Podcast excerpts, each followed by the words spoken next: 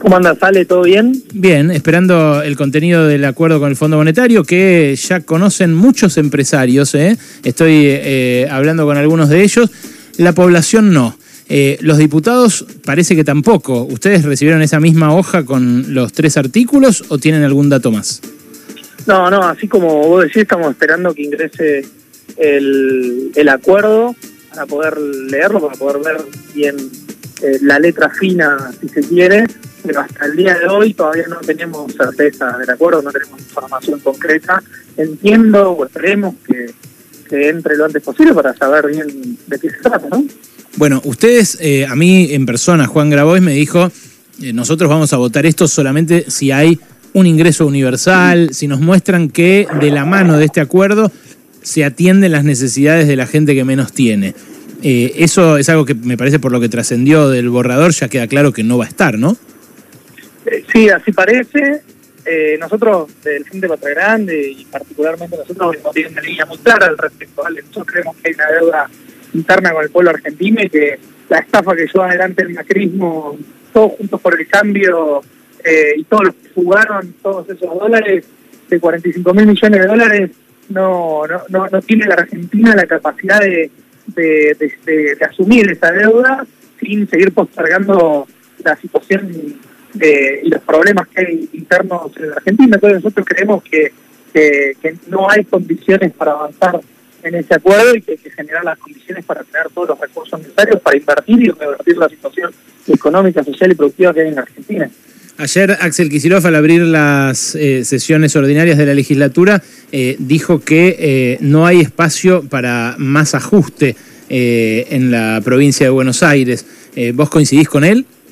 Sí, no hay espacio para más ajuste y el pueblo argentino no puede seguir afrontando eh, más situaciones tremendas como las que fue viviendo los cuatro años de macrismo, los dos años de pandemia. El pueblo argentino no tiene más margen para seguir eh, aportando, sufriendo. La situación está muy grave. Tenemos casi 50% de pobreza en Argentina. 60% de los pibes y las pibas en la Argentina son pobres. Son números tremendos que necesitan que la Argentina invierta hasta el último peso que genera en su crecimiento económico para revertir esa situación y lo que nosotros venimos planteando.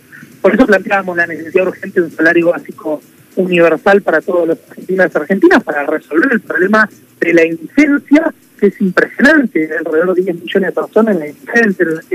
Entonces, me parece que hay que, que hay que trabajar en políticas que nos permitan resolver esos problemas estructurales y eso sin duda es inversión. El tema es que Kicillof también dijo la negociación busca evitar una catástrofe y atenuar las lamentables consecuencias de un crédito que fue solicitado y concedido de manera igualmente irresponsable. Eh, me da la sensación de que hizo un poco de equilibrio, ¿no? Como que eh, habló mucho, muy en contra del fondo y del ajuste que contiene este acuerdo con el fondo, pero a la vez le dio un guiño al presidente cuando dice esto, ¿no? Que se busca evitar una catástrofe. Es lo que eh, todo el tiempo dicen los funcionarios del gobierno que sostienen que no había alternativa. Eh, ¿Vos esa catástrofe eh, no crees que sea tal? ¿No crees que sea peor que el contenido del ajuste que va a tener el acuerdo? ¿Crees que es simplemente un acto de terrorismo político, una psicopateada? ¿Qué onda?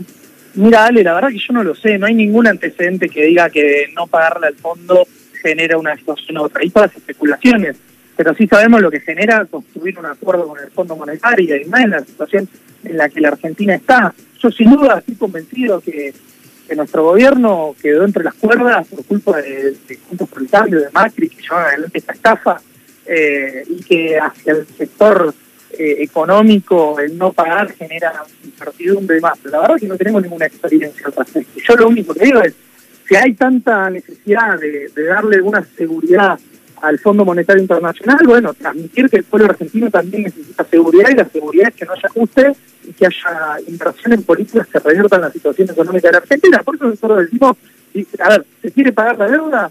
Discutamos quién la va a pagar, de dónde salen esos dólares, porque yo estaba escuchando que decían, ¿va a haber aumento de tarifa o no va a haber aumento de tarifa? Bueno, que no haya aumento de tarifa para que el pueblo argentino no pague lo que el fondo pide y que le pidamos a EDESUR o a las empresas que fueron y están dentro de la lista de los jugadores que jugaron más de 2.400 millones de dólares, eh, que pongan esos dólares para que los argentinos no no tengan que, pagar los aumentos de tarifa y que la empiecen a pagar los que jugaron. Hay que empezar a dar es un debate, porque si no, estamos en un problema si creemos que todos los problemas que generó el macrismo lo tiene que afrontar el pueblo argentino.